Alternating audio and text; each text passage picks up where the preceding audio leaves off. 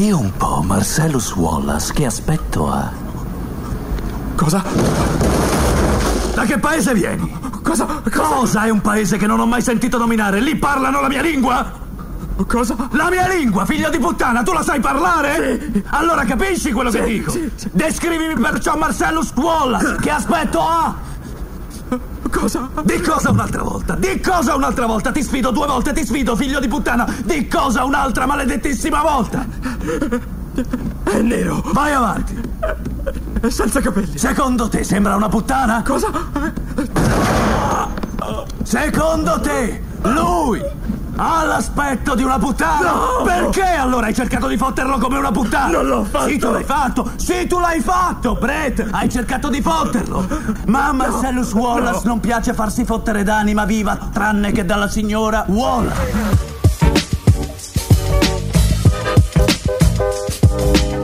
Как вы уже, наверное, заметили, номерные выпуски, это те, у которых дурацкие названия, не выходили уже несколько недель. Проблема в том, что мой внутренний, не знаю, голос э, не шепчет не для них темы, э, мир вокруг меня выглядит отвратительно, э, а говорить о том, какие, значит, у нас потрясающие полицейские, росгвардейцы и ОМОНовцы из недели в неделю, ну, так себе занятие, как мне кажется.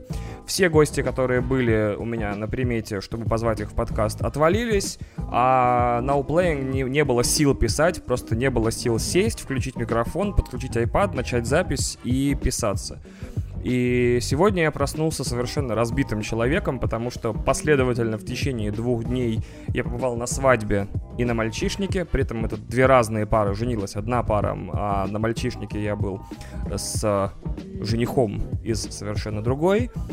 И я проснулся с похмела, охрипший после сельского караоке, спевший металл-версию каждый раз монеточки песни, и подумал, что если охрипший с головной болью, с будунища, учитывая, что как мало я пью, я не запишу сейчас эм, Now Playing, это будет большая потеря в контент-политике подкаста. Ну, то есть, я в настолько раздолбанном состоянии, что, скорее всего, именно в нем и должен быть записан новый выпуск. Если он будет очень плохой, то он, по крайней мере, будет. А если он будет хороший, то я возьму за привычку суровейше пить э, за день до записи.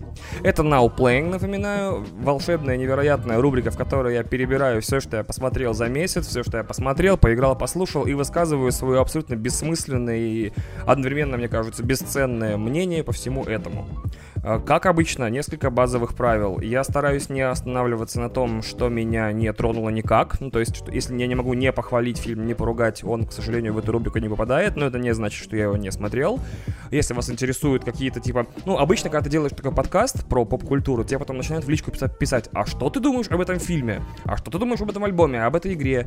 Эм, э, и в этом-то и дело, что как если я вот составляю шоу-ноты для этого выпуска и смотрю в них, и там, ну, ничего не рождается, никаких мыслей, ничего, я в итоге этот фильм и не беру, чтобы время не занимать, чтобы, в отличие от многих других подкастов на этом специализирующимся, не жевать за лупу в течение 10 минут на тему того, какой же фильм X никакой. Я считаю это глупым занятием, и нас всех нужно от плохого контента срочно избавить.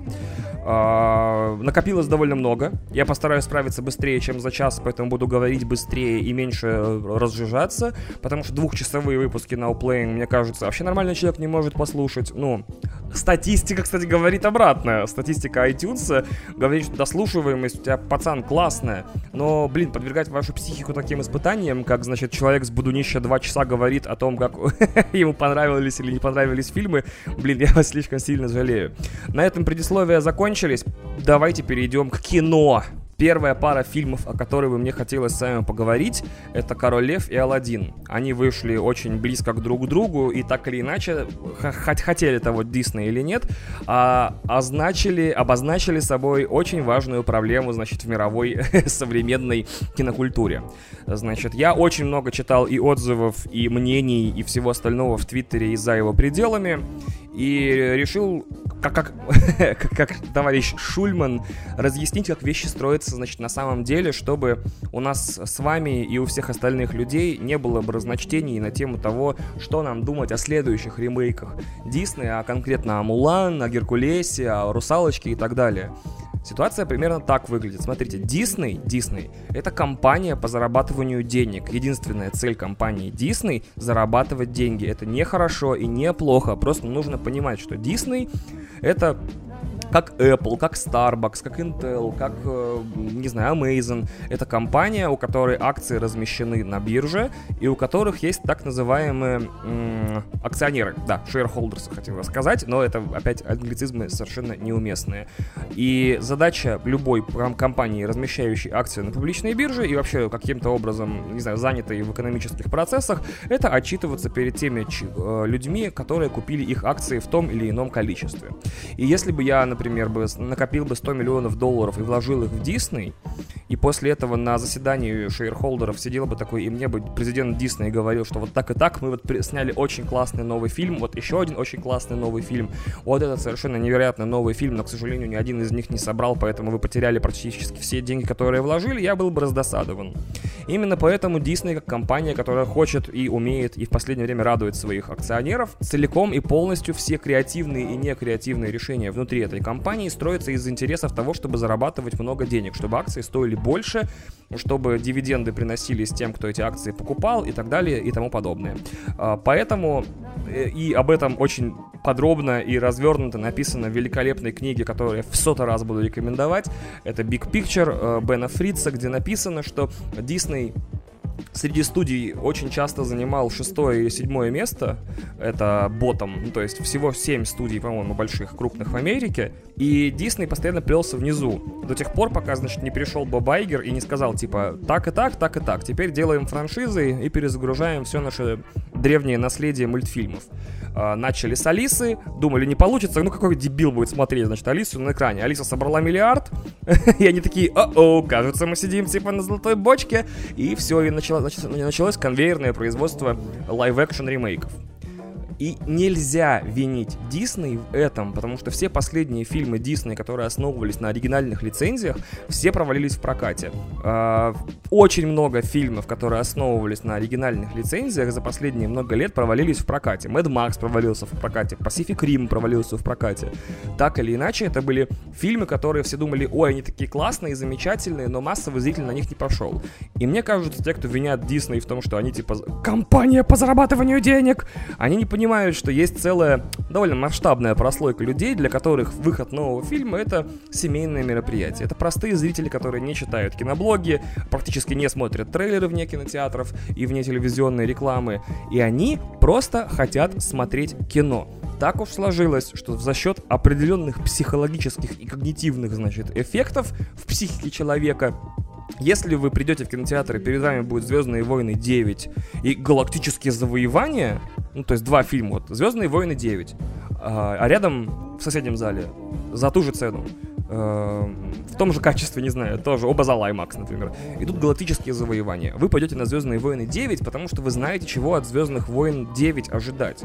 А от галактических завоеваний фильма вы не знаете, чего ожидать. И эта неопределенность, она панически пугает людей в большинстве своем. А, поэтому логично, что Дисней выстраивает всю свою прокатную сетку вокруг вещей э, и фильмов, и лицензий, и франшиз, которые вы узнаете прям подходя к кинотеатру. О, Львумба и, и, Муфаса, это, наверное, Король Лев. Пойду на Король Лев, а не, например, на фильм «Солнцестояние», который открывался в России день в день с Королем Львом. А, вот, о котором я чуть-чуть попозже расскажу, о фильме «Солнцестояние» и простые зрители хотят ходить на знакомое кино. К тому же никаких взрослых экспериментов у Disney быть не может, поскольку Disney семейная компания, и Disney Plus будет семейным сервисом. Потому что в Америке ну, до сих пор так или иначе, в том или ином смысле, главном рынке кинопроката сейчас после, может быть, Китая, ну, Китай еще такая территория непонятная, я бы отдельный подкаст, конечно, посвятил сложностям э, китайского проката, которые я тоже все почерпнул из кучи книжек, статей и, и так далее. Сам-то я им не занимался. И смотрите, э, семейные... Почему Дисней не делает взрослых ремейков? Почему в «Звездных войнах», в «Марвел» и во всем остальном Дисней не будет крови? Потому что американская семья хочет ездить на уикенде, значит, в кинотеатр, и там садиться, покупать попкорн и так далее. Дело в том, что бэби-ситтер, чтобы оставить ребенка, который есть у вас который есть у большинства американских семей, допустим, так скажем, э, нужно этому бэбиситеру заплатить И не говоря уже о психологических аспектах, типа мы оставляем ребенка с малоизвестным человеком, чтобы погулять. В общем, куда проще делать фильмы, на которые можно ходить всей семьей, чем делать фильмы, на которые пускают с 18 лет, если речь про насилие. Поэтому в ближайшем времени, пока эта формула не даст сбой или, там, не знаю, э, культурологическое колесо не сделает очередной оборот, Дисней будет выпускать франшизные фильмы, и их нельзя, судя по кассовым сборам и Алладина, и Короля Льва, их в этом винить. Если бы у меня была кнопка такая, я ее нажимаю, и, значит, и некоторые люди в интернете злятся, но я получаю миллиард долларов, я бы ее нажимал пока, до тех пор, пока, пока бы она работала. Потому что для Дисней, поверьте, это выглядит именно так. То есть э, вы снимаете фильм, э, в Твиттере начинают писать про то, что м, креативный банкрот, не вкладывается в новые лицензии, не занимается производством новых фильмов, не покупает новые сценарии, э, не привлекает к съемкам типа э, людей с артистическим видением и так далее. Но зато она получает миллиард на фильме. Ну, не она получает миллиард, она получает не миллиард, но, тем не менее, для тех же самых, значит, наших акционеров все это выглядит фантастически. Я бы не запустил бы все мультики, абсолютно все мультики Дисней в ремейке, и просто сидел бы и попивал пиноколаду, пока люди в интернете, и особенно в Твиттере, и особенно, там, не знаю, в Фейсбуке говорят, типа, это очень страшно смотреть, типа, как Дисней закапывает себя в могилу. О, блядь, поверьте, у Дисней очень дорогая могила в таком случае. Она из золота золото с драгоценными камнями. С другой стороны, я, конечно, блядь, был в полном удивлении, даже не знаю, как это сказать цензурно. Меня иногда, оказывается, слушают с детьми что странно, самая безумная идея в мире.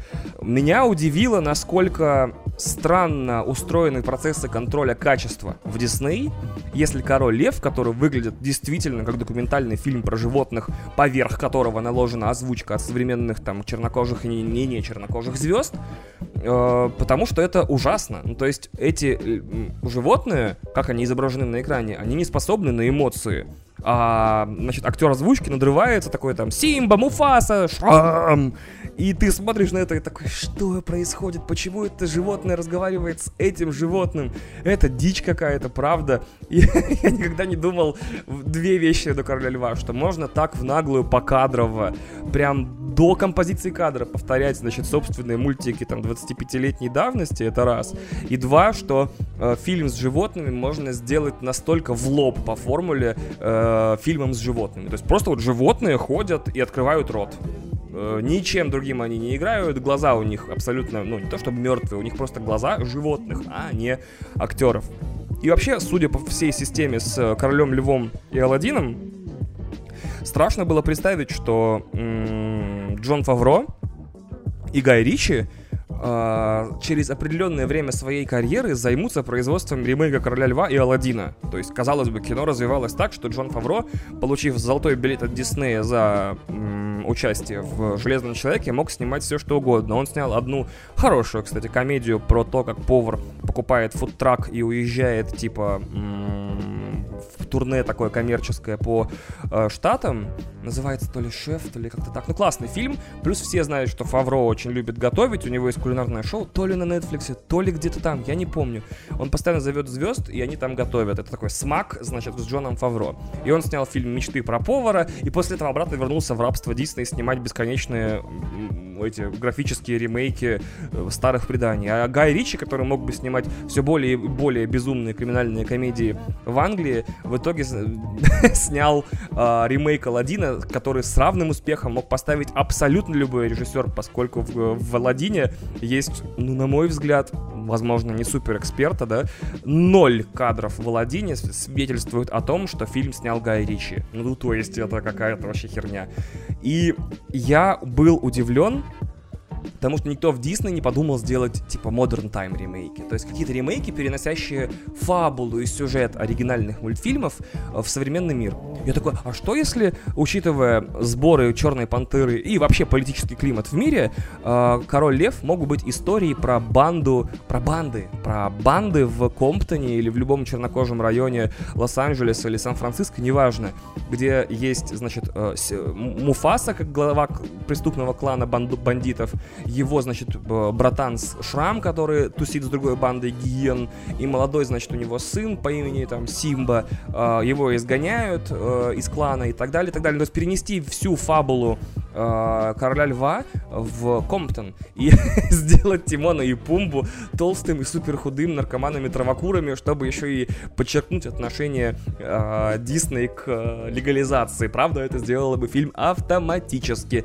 непригодным для детей, но хотя бы это было что-то смелое, да, согласитесь. И Алладин вообще должен быть, был быть историей про дубайского воришку, который влюблен, значит, в дочь владельца транснациональной корпорации с, огромной, с огромным небоскребом в центре Дубая, а как его звать? Зефир?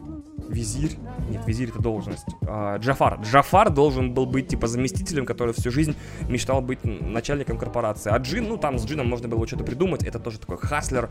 И даже мифологические элементы убрать. Или наоборот добавить их, но просто перенести это все фантастический сеттинг. А, понял, класс. Вместо Джина была бы, ком- была бы программа, э, такое приложение, МакГаффин, типа, да, э, такая сценарная находка, которая, типа, позволяет хакать э, вещи. Э, и она бы называлась Джин, и у него был бы такой интерфейс в виде синего лица. И, значит, э, проблема в том, что ключ к этому приложению есть только у, типа, блин, что, чистых сердцем, как в мультике, хуй знает. Ну, короче, вот, вместо Джина была бы программа, которая позволяет хакать все что угодно, тем самым она бы сделала его и богатым, и принцем, и чем угодно. А, зато сеттинг был бы, во-первых, более понятен, типа современный Дубай, богатство, значит, что богатство не главное, что есть воришки, что есть все. И в то же время был для людей, типа, ой, классная история про водичку, которая на самом деле чист сердцем и кормит детей, только блин, ключевые сцены подразумевают погоню по Дубае и там карабкание по небоскребам, как в миссии неуполнима. Вот вот этого всего не хватало в в Алладине и Короле Льве, чего-то современного, потому что по факту мне просто пересказали два мультфильма с красивой графикой. Я причем еще сделал большую ошибку, я их пересмотрел, э, каждый перед походом э, на каждый из фильмов. И Король Лев, конечно, намного круче мультфильм, а Алладин, ну, блин, если бы они не взяли какого-то, знаете, турецкого турецкую инстаграм-модель на роль Джафара, может быть, мне даже проще было бы. Джафар-то он совершенно другой, он же не, не гей с аккуратной линией бороды, он воплощение зла, такой супер дьявол, колдун, а там какой-то чувак, который, знаешь, я думал, сейчас еще секунда, и Джафар достанет телефон, сделает селфач и напишет «Главное оставаться собой, хэштег Джафар, хэштег... хэштег Аграба будет моей» и так далее. А, а в итоге какая-то херня получилась, честное слово. И то, и то херня.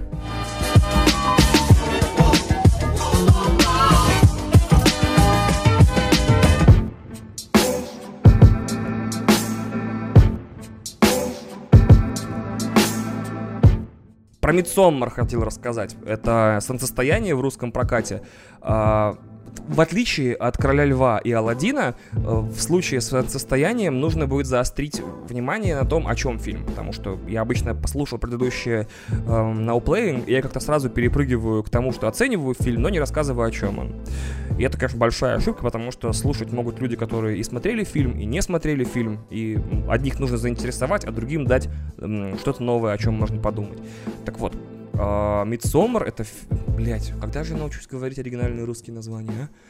А Солнцестояние — это фильм о дефективной паре, ну, это люди в очень странных отношениях, это бойфренд туповатый такой немного и простоватый, и женщина, которая пережила очень серьезную семейную трагедию. Их отношения висят на волоске, у нее, значит, психоз, она почти что сходит с ума, а он антрополог, студент, и ему для курсовой или даже дипломной нужно съездить э, с братанами в Финляндию, чтобы засвидетельствовать жизнь престарелой такой секретной, скрытой в лесах коммуны, и на основе этого написать э, свою курсовую. На самом деле там другой чувак пишет курсовую, но это тоже не важно. Значит, напоминаю, ситуация такая. Несколько студентов, пацанов, едут в Финляндию, в глушь из Америки, чтобы там э, мало того, что отдохнуть, просветлиться и набраться материалов э, учебных. То есть исключительно такая антропо, антропологическая поездка. И у одного из них есть девушка, которая уже полгода как не может восстановиться после э, смерти всей ее семьи. И вот они туда приезжают, и дальше пересказывать фильм я не буду, но скажу вот что. Uh, «Солнцестояние» — это лучший на данный момент представитель жанра авторского ужастика. То есть у нас уже несколько лет, наверное, лет пять, есть целая прослойка, значит, фильмов, э, каким-то образом нарисовавшаяся. Это «Ведьма», это «It Follows», это «Бабадук», это что еще? Это миллион разных фильмов, в том числе от режиссера «Солнцестояние», предыдущий фильм «Реинкарнация». Это как бы ужастики, но для тех, кто не пьет пиво, пока их смотрит и не ржет с друзьями. Это как бы прям серьезные, э, само... уверенные в себе ужастики, которые на самом деле созданы даже не для того, чтобы пугать как остальные ужастики, типа, условно говоря, «Пятница 13 и миллионов ремейков 80-нических ужастиков, а созданные для того, чтобы как раз-таки протранслировать какие-то мысли, наверное, да, какие-то темы затронуть, хотя это такой поверхностный анализ, ну, допустим. Если есть фильм «Ведьма», в котором действительно, по большому счету, два часа ничего не происходит, а потом все умирают, то это не плохой ужастик. Это фильм о том, что в семьях бывают абсолютно разные вещи, на которые э, нужно по-разному реагировать. Э, если у нас есть It Follows про то, значит, как э, неведомое проклятие передается половым путем и представляет из себя мертвецов, которые постоянно будут идти по направлению к своей цели, пока ее не убьют, то это высказывание одновременно и про подростковую сексуальность, и про мир, значит, не знаю, жестоких взрослых, и про все-все-все-все-все. То есть эм, есть целый жанр, в котором, значит, ужастики можно смотреть, а потом писать о них на своей странице ВКонтакте с э, хэштегом «заставило задуматься». Но солнцестояние действительно заставило задуматься ровно над двумя вещами. Первое. Я не очень понял, почему Ариастер, который режиссер всего этого мероприятия, он как-то не заострил свое внимание и как-то четко не расставил акценты на тему того, что именно эти дети сделали не так, чтобы заслужить смерть. В ужастике нужно заслужить смерть, нужно ебаться там с кем-то на прополу, нужно употреблять наркотики, нужно быть дегенератом. Выживает по правилам ужастиков, да? Самые чистые и самые честные и откровенные. Тут, значит, э, героев как бы наказывают все эти культисты, даже не за их просчет, они все равно обречены ровно в ту минуту, когда они приехали в этот лагерь. И мне это, меня это правда удивляет. Кстати, очень классная изобретательность э, у Астера на тему того, как именно нужно расправляться с людьми в ужастике в 2019 году. Нужно, чтобы это было, а, во-первых, стильно, во-вторых, запоминалось. Некоторые из смертей в фильме я до сих пор такой, ёб твою мать, вот это пиздец, типа вот это жестко было. Блять, я сказал слово жестко, Кристина вырезает это дерьмо. Некоторые смерти в фильме действительно пугающие. То есть они прям сделаны человеком, который перечитал много комиксов э, интересных и очень о многом в жизни подумал и там попредставлял себе, как бы он, будучи там жителем э, сельской части Финляндии, бы расправлялся, значит, с проклятыми туристами, дегенератами э, и какие бы ритуальные убийства у них были бы. Um, но, по большому счету, по большому счету, солнцестояние от первого кадра до страшного последнего это фильм о том, что в отношениях нужно больше разговаривать. Вот что я вынес. То есть я прям реально был удивлен тому, что Астер построил весь фильм так, что любой человек с определенным эмоциональным багажом за плечами и багажом отношений в том числе, просто хочет взять двух главных героев, вот этого парня и девчонку, и попросить их поговорить о том, что они чувствуют. Все говно, которое произошло в фильме, всего этого можно было избежать, нет. если бы эти двое просто поговорили, если бы у них все было в порядке. А в итоге, вот из-за того, что он слишком э, дурак, а она слишком дура, наверное, я не знаю. А, именно из-за этого, собственно, все плохие вещи в фильме и произошли. Если бы главный герой еще в самолете бы, а я представляю, что рейс из Америки, из любой точки Америки до Финляндии, это очень-очень много времени, часов 8, может 10, и они бы просто сели и спокойно обсудили бы, что у них в отношениях происходит, и как им с этим жить, и что кому делать, а что кому не делать, и что кому было бы приятнее видеть и нет, весь фильм был бы построен по-другому. Забавно, что в 2019 году самое яркое высказывание о ценности коммуникации в отношениях — это ужастик, в котором типа людей убивают э, самыми страшными способами. Вот вам о солнцестоянии.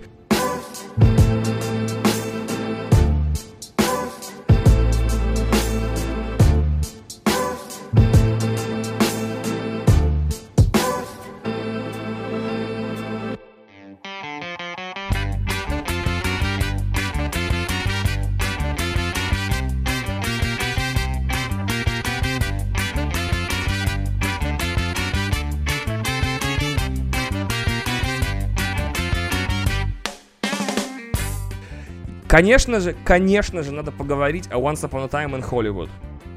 Я когда-нибудь завяжу с этой привычкой называть фильмы на английском, но просто у меня так обстоятельства складываются, что мне легче запоминать названия фильмов на английском. Возможно, это потому, что я их часто гуглю так по тем или иным причинам. Возможно, потому что вся моя хроника того, что я смотрел, ведется на английском языке. Ну, блин, вот так. А, очень много сейчас разговоров на тему того, что же за херню снял Тарантино. Так вот, а, если... О чем фильм? Актер и каскадер э, находятся в сложном этапе своей карьеры. Актер, значит, боль... А, а, а, Блять, пиздец. Отличная идея. Отличная идея записываться в таком состоянии, когда язык завязывается сам собой. Итак, понеслась. Два героя у нас есть. Актер в исполнении Леонардо Ди Каприо и каскадер в исполнении Брэда Питта. Каждый из них находятся, во-первых, в состоянии броманса друг с другом, то есть no homo, но я думал, они поцелуются в конце, потому что прям энергетика бешеная у них такой дружбы, такой братан, люблю тебя, братан, от души душевно в душу. Но карьера, карьера у них в говне. У актера не получается сделать характерный переход, значит, с телевидения в кино, который для тех времен был чем-то, ну, важным карьерным прыжком. Если ты начинал с телевидения, единственной твоей задачей на будущие годы было прыгнуть в кино. Сейчас, наоборот, большинство кинопроцессов построены так, что все прыгают в телевидение, потому что там какие-то эксперименты, там какие-то смелые э, проекты, там какие-то интересные роли. В, теле... в кинотеатре в ближайшее время останутся только роботы, джедаи и супергерои. То есть все там уже выжженная земля просто для талантливых актеров. Делать совершенно нечего, только злодеев в Марвел играть. И Звездных войнах следующих.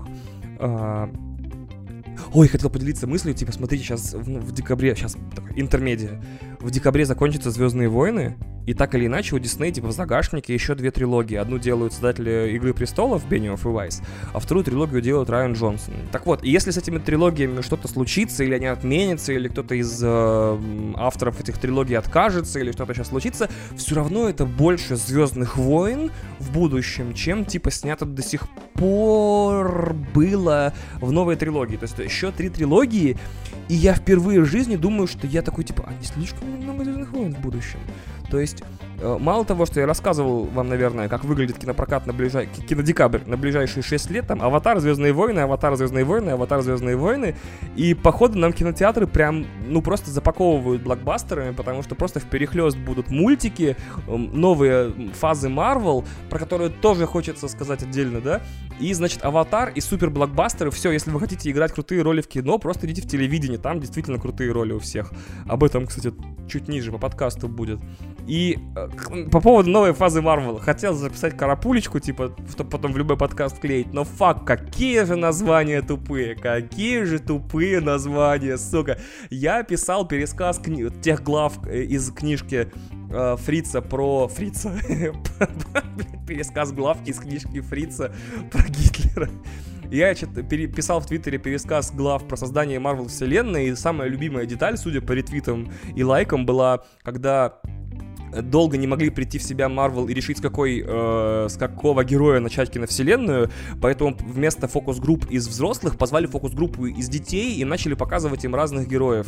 Типа, вот у нас Капитан Америка, у него щит, и он дерется. Вот у нас, типа, Халк, он зеленый и злой. Вот у нас Капитан Америка, вот он, у него, ой, пуля, вот у нас э, Железный Человек, и он летает, и у него лазер. И дети такие, о, Железный Человек.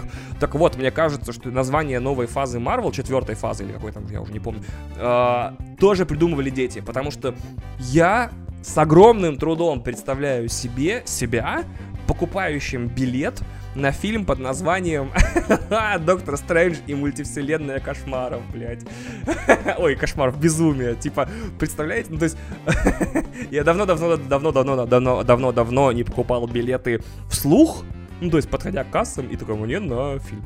Я покупаю их только через приложение банка, которое нельзя называть, потому что мне не заплатили, потому что там есть фишка такая, типа, когда ты покупаешь билет, э, тебе показывают зал, и это первое и единственное приложение, о котором я знаю, в котором по этому залу проведена черта центра. А у меня очень странная идиосинкратическая реакция, идиосинкратическая, короче, херовая реакция у меня, если я сижу не по правую сторону от центра. То есть мне нужно место по центру, направо. Ну, то есть, если в ряду 26 мест, мне нужно сидеть строго по центру, типа на 14. То есть, если центр между 13 и 14, мне нужно сидеть на 14. Иначе я такой, блять, все, у меня, я просто не могу смотреть фильм, я такой, fuck, фак, это не тот угол, с которого я привык смотреть на кино, fuck, fuck, fuck, я не запоминаю фильм, только слезы, паника, вырванные волосы и так далее. Наверное, это какое-то маленькое проявление обсессивно-компульсивного расстройства. Классно, если Кристина бы сейчас такая, ты бы так ответственно к записи подкаста подходил. Да, логично. Ты права абсолютно, я не спорю.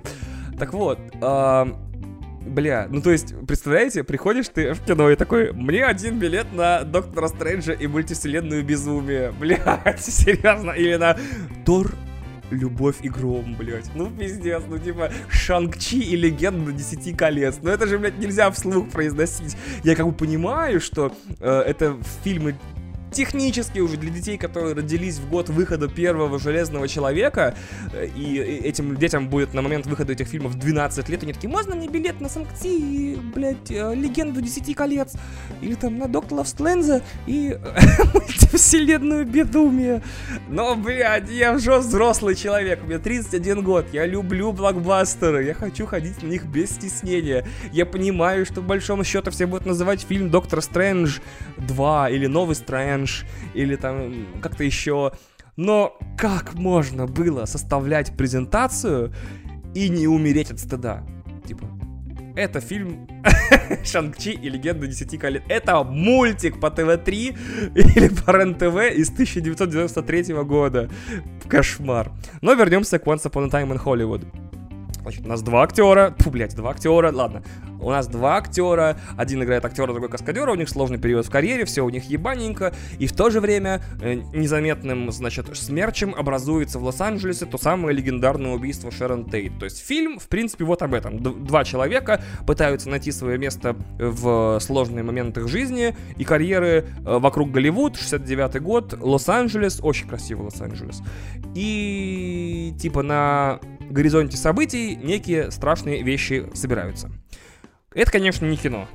То есть даже оценивать его по каким-то кинематографическим качествам, ну, немного странно. Мне показалось, мне так кажется. То есть наверняка есть миллиард текстов про то, насколько это великолепный или наоборот ультра ебаный фильм с точки зрения кинонаук и всех и киноведения, но мне показалось, что это просто ностальгическая вспышка. Это как если бы нормальный режиссер у нас бы сейчас существовал, такой как Тарантино, который не скован там бюджетами, студийными взглядами и так далее, и он бы снимал про 91 год, про, не знаю, жвачки с турбиками, ну ладно, 91 95 жвачки с турбиками, наклейками American Army, альбомами Mortal Kombat, я имею в виду альбомами с наклейками Mortal Kombat.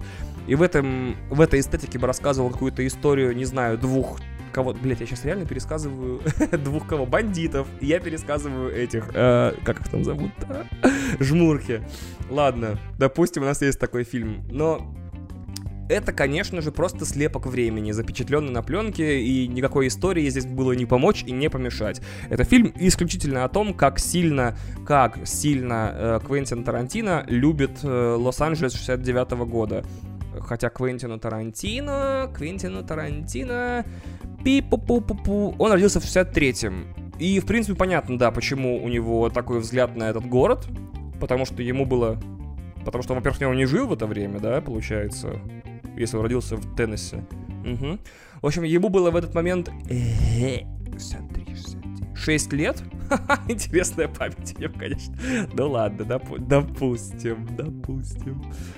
И это в куда большем смысле э, капсула времени из будущего. Типа, вот события произошли 50 лет назад, э, вот посмотрите, как бы они развивались в его собственном э, мозгу. Я имею в виду Тарантино.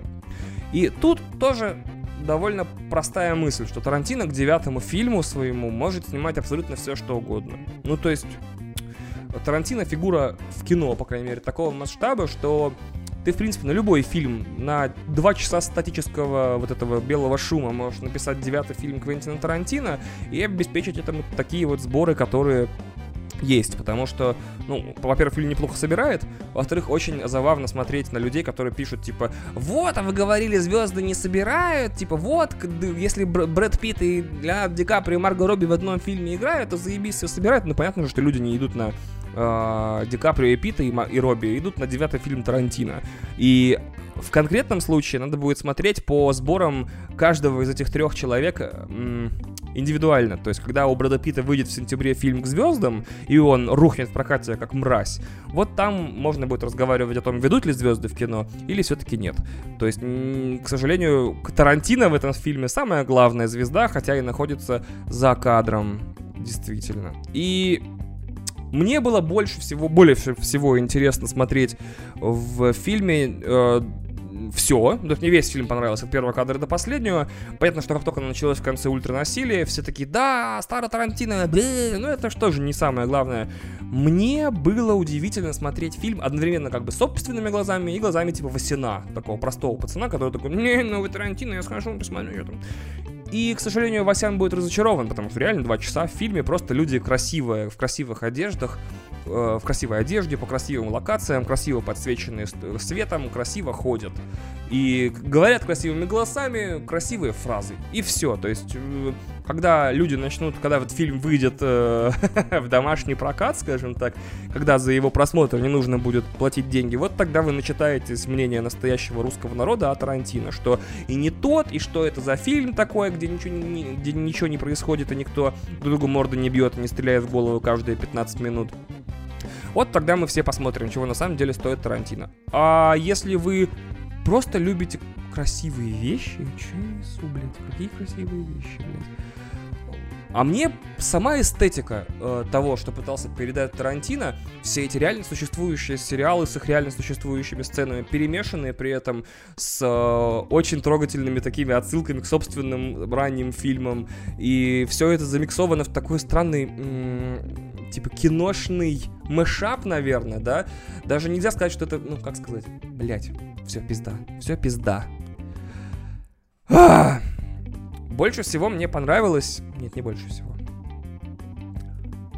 Однажды в Голливуде это уже э, эксперимент с самим жанром, самим медиумом кино, где один режиссер, очень талантливый, очень четко понимающий, как работают кинофильмы и как работает все-все-все, он смешивает абсолютную копию нашей реальности, потому что я был удивлен, узнав, что Лэнсер, сериал, который снимают на площадке э, внутри фильма, это настоящий сериал, и в нем есть эта сцена, насколько я понял, которую разыгрывают Олифант и Ди Каприо. И то же время, в то же время, Тарантино взял и в эту вселенную потихонечку каким-то образом засунул все вещи, которые ему нравятся. Типа вот, э, ну, сюжетный поворот в конце, э, фильм операци... Операцион... Нет, Operazione Dyn-o-mite э, Антонио Маргаретти, которого не существует в объективной реальности, но того самого режиссера, который должен был участвовать в операции кино в «Бесславных ублюдках». То есть, получается, что в принципе, это пенсионерский фильм, в котором действительно человек э, снимает э, любимый всеми кинематографистами город э, в том цвете и свете, каким он его мог застать в свои 6 лет. И, естественно, его воспоминания уже затерты, и тем не менее, и как-то карамелизированы, типа, ну, нельзя о своем детстве много чего плохого вспомнить, потому что в детстве все было хорошо, мозг старается сохранять хорошие воспоминания. То же самое у Тарантино возведено в абсолют. Не просто остаются самые хорошие воспоминания, а просто туда добавляются новые, классные, что было и вот так, и вот так, и вот так. То есть, мне кажется, что это действительно старперское пенсионерское кино, которое, ну, неименуемо Тарантино с любовью к старине, к кинематографу старому и к э, всему остальному должен был рано или поздно произвести перевести. Мне, правда, интересно, какой будет десятый фильм. Вот прям, правда, интересно. Вот готов Тарантино самому себе поставить вызов и снять фильм, ну, условно говоря, если десятый фильм выйдет в 2023 году, согласен ли он будет, чтобы он разворачивался в 2023 году? Или мы снова будем смотреть на 80-е, на 90-е, на, не знаю, ранние 2000-е, на 50-е, на 20-е какие-нибудь, я не знаю, Первая мировая война. Вот действительно, по большому счету, станет понятно, а, э, то пенсионер ли э, Тарантино, а ему сейчас 56, ему сейчас 56 лет. Пенсионный возраст технически по российскому законодательству у него еще не настал. И у него последняя должна быть попытка омолодиться. Как-то, ну вот, плюнуть в вечность э, фильмом, высказывающимся о духе времен. Правда, не знаю, о чем именно. Тут у меня вообще полный блок. С другой стороны, я думаю, что классной штукой было бы вот что я дам своей фантазии немного разбежаться, я думаю, что ему надо снять классный черный боевик. Черный это значит про негров. Что есть девушка, которая всю свою жизнь занимается э, наемными убийствами или какими-нибудь там еще, ну, короче, убийствами, неважно, она там охотится на маньяков метушных, там, типа, или насильников, и их убивает. И у нее какое-нибудь дурацкое прозвище, типа, волшебная лиса, я не знаю. И Дело в том, что в этом мире, значит, э, блядь, наживый чистак. И она ищет некую женщину, потому что у нее с ней большие-большие счеты личные. И весь фильм она, значит, параллельно выполняет э, заказы или, я не знаю, ищет насильников. Ну, там два возможных пути. Либо она убивает насильников, это было бы очень круто, и женщины бы такие, блядь, Тарантино наш чувак. Или она наемная убийца и убивает мировых лидеров, там, влиятельных банкиров и так далее. И весь фильм — это череда ее дел, э, перемежаемых диалогами с ее заказчиком, который обещает после каждого следующего дела дать ей координаты того человека, которого она ищет, чтобы убить. И мы смотрим классный фильм, э, что полностью состоящий из экшн-сцен и при этом диалогов с ее жертвами и заказчиками и другими людьми. Ну, потому что Тарантино же любит диалоги, правильно? Диалоги прям the best. И в конце концов она приходит к престарелой Уме Турман, и оказывается, что эта чернокожая девушка-убийца — это дочь э, Вивики Фокс, ну, героиня Вивики Фокс, Вернита Грин, той самой, которую, мать которой Фу, которую убила невеста в самом начале Kill Bill. Помните? Э, героиня Умы Турман говорит, типа, захочешь свести счет, ты, типа, найдешь меня. И вот 100 тысяч лет Тарантино обещал, что он снимет продолжение Kill Bill. Э, время от времени он менял обещание на то, что он снимет продолжение истории этой девочки. И я думаю, что к десятому фильму логичной точкой было бы выполнить хотя бы одно свое гребаное обещание, а не снимать 185-й вестерн уже. Вот. Это, я думаю, A Once Upon a Time in Hollywood.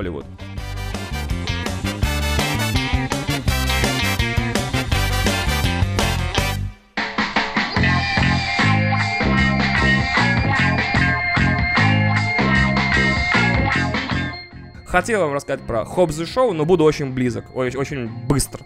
Хоббс Шоу — это фильм, о котором мы мечтали в детстве, типа, в школе такое. Вот бы был бы фильм, где, значит, эм, Арнольд Шварценеггер сражается против Джеки Чана, и потом они вместе, значит, блядь, не знаю, едут куда-нибудь, и там со всеми дерутся и во всех стреляют. Или там, чтобы Ван Дам с Чаком Норрисом там сражался. У Хоббс Шоу это, значит, фильм, в котором нам дают двух главных экшен-героев поколения, Скалу, который понятно, что современный Арнольд Шварценеггер и, э, как его, Джейсона Стэтхэма, который, понятно, что это, в принципе, тоже современный Шварценеггер в некотором плане, хотя он занимался карате и, по идее, должен быть Джеки хотя он, наверное, больше Ван Дам современный, у него, по крайней мере, гамма эмоций примерно такая же. И в итоге получается, что кинематографу понадобилось, сколько, 20 лет, 25 лет, или, получается, сценаристы, те, которые в детстве мечтали экшен-героев, чтобы э, крутые работали вместе, э, они тоже выросли, написали сценарий фильма, в котором два экшен, значит, экшен-легенды, не знаю, можно их так назвать или нет, они сражаются вместе против чернокожего. Кстати, блядь, кто пропустил эту херню, типа, серьезно? Чувак из Самоа и англичанин вместе бьют негра. What the fuck? Как это вообще прошло? Почему негр не один из них? Почему это два черных, условно говоря, м-м, Идрис Эльба, потому что он подкачанный, и Майкл Би Джордан, который, черный, который киллмонгер из Черной Пантеры, не бьют белого. Это собрало бы больше денег, ну, по крайней мере, в Америке. И судя по сборам Хоббс и Шоу, я прав. Хоббс и Шоу провалились самый, по-моему... Ну, я смотрел на четвертый или пятый день проката сбора, после чего не смотрел уже. Это прям один из самых слабых стартов из всех форсажей. Там, типа, если взять суммарное количество форсажей, то там, по-моему, типа он на, на девятом, ну, на, на, на, на седьмом месте из восьми, что-то в этом районе, или на седьмом из девятого, ну, то есть там очень ебано все со сборами. Видимо, вот эта под-франшиза сдохнет, не успев разви... развиться. Пожалуйста, если у вас есть время и желание посмотреть классную комедию, посмотрите Лонгшот. Это, я забыл, как называется на русском, наперекор. Та еще, та еще парочка, та еще парочка, где играют Шарлиз Терон и... Его зовут как-то. Сатрогин. Вот, посмотрите, классная комедия, мне очень понравилась, прям я был в восторге. Больше ничего говорить не буду. Прям просто серьезно, никаких мыслей не появилось, но осталось впечатление, что это классная комедия. Вот такое я тоже затаскиваю в подкаст. И с 22 числа, не знаю, насколько это близко к дате выхода подкаста, стартует фильм «Кролл», это в русском «Капкан». Это история про то, как девушка пришла э, в ураган страшный э, спасать отца из дома, а оказалось, что отец э, в подвале, и она спускается в подвал, подвал начинает топить, и с этим потопом в, в подвал спускаются два, а то и шесть, а то и восемь, возможно, даже 10 огромных суперкрокодилусов. Это аллигаторы, реально, по-моему, 500 килограмм весом, которые собираются перекусить им жопы. Э, вот такой фильм классный. Все, что можно было из формулы. Ага, значит, есть подвал, который подтапливает, и герои ранены, и они должны оттуда выбраться, но им мешают сделать это огромные крокодилусы. Э, бля, просто охуенный фильм. Но, типа, не надо идти на него, ожидая, что это супер-мега кино. Надо идти на него, ожидая, что это история про людей, которые пытаются выбраться из подвала в окружении аллигаторов тогда вы вообще не будете разочарованы. Я такой, ну, блин, я смотрел два трейлера, оба трейлера мне очень понравились, я схожу на фильм. Я пошел на фильм, вышел такой, ну, это не говно, это не Лоуренс Рависки и не Мэд Макс, но если человек начинал работать в формуле потоп подвала Крокодилусы, и он все прекрасно, у, у Александра Аджа все прекрасно получилось. Рекомендую очень-очень-очень очень, особенно если вам не на что сходить с девушкой. У меня рядом на сеансе сидела девушка, которая на, каждое, на каждом внезапном прыжке крокодила так откатывалась в кресле. Я думал, сейчас у нее прям под креслом что-то сломается, и она ебнется на задний ряд.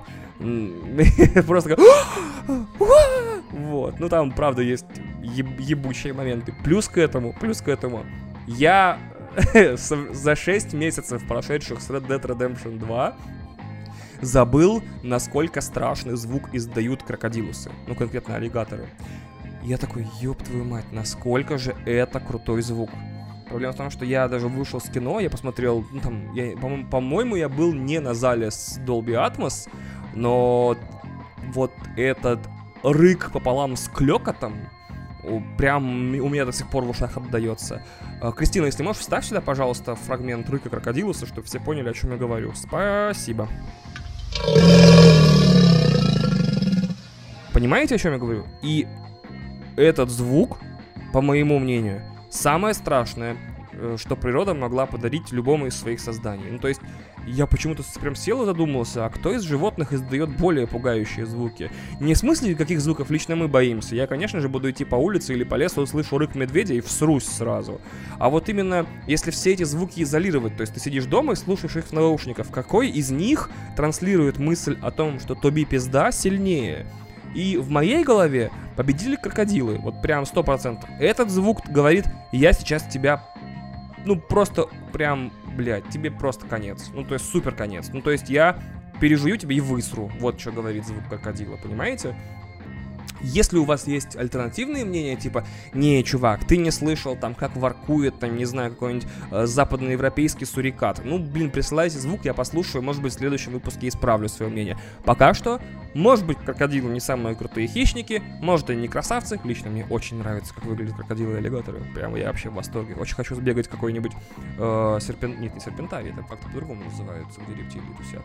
И посмотреть на живого аллигатора и такой, о, ты крутой пацан. Э, вот. Но я считаю, что по звуку это самое страшное существо на планете. И на этой ноте крокодилового рыка с кино мы закончили. 47 минут, пиздец.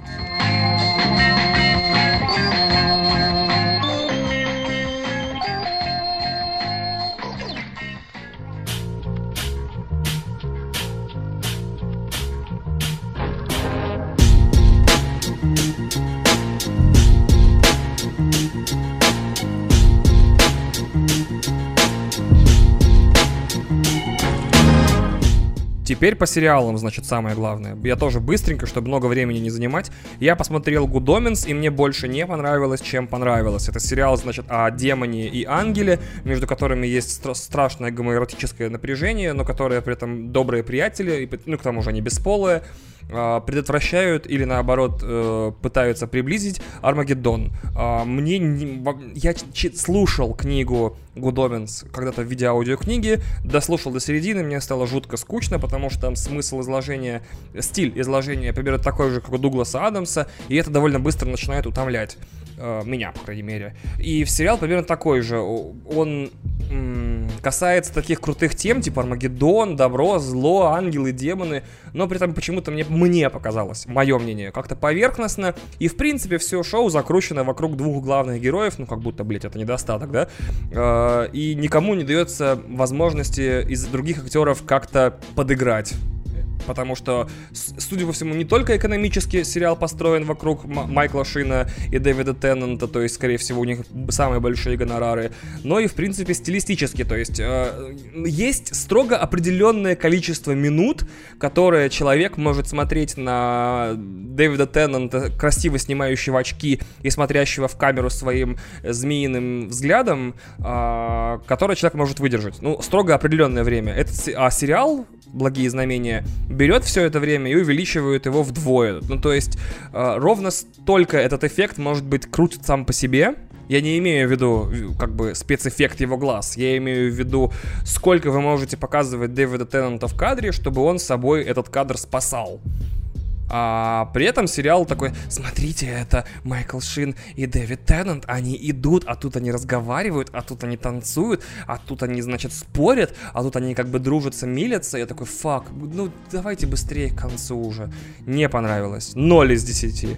The Boys. Это пацаны, сериал э, с Amazon, Amazon точнее которые почему-то все вдруг очень сильно полюбили. В том числе Кристина. Кристина такая, The Boys, мой любимый сериал теперь практически, и очень хочу почитать комикс и так далее.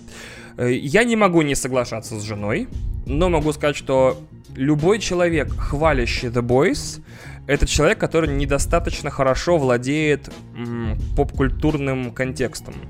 Моя проблема с The Boys э, состоит в том, что... Э, как бы так описать это? Что темы, которые затрагивает сериал The Boys, то есть то, что супергерои на самом деле суперпидоры все, мудаки, а просто отсосные хуесосы, она как бы не нова. И высказывания на этот счет в комиксах были гораздо более крутые. И, то есть, если сейчас вдруг э, спустя 10 лет Марвеловщины и там сколько-то лет DC фильмов, люди вдруг увидели много фильмов про супергероев, и настало время в культурном контексте показать как можно больше эм, произведений, от, подрывающих этот э, ну, супергеройский мотив, да, то есть показывающих, что а вот если, а вот если супергерои плохие, а вот если они на самом деле еще хуже, чем суперзлодеи, а вот что если они и не герои никакие, и тыр-тыр-тыр, и мыр-мыр-мыр,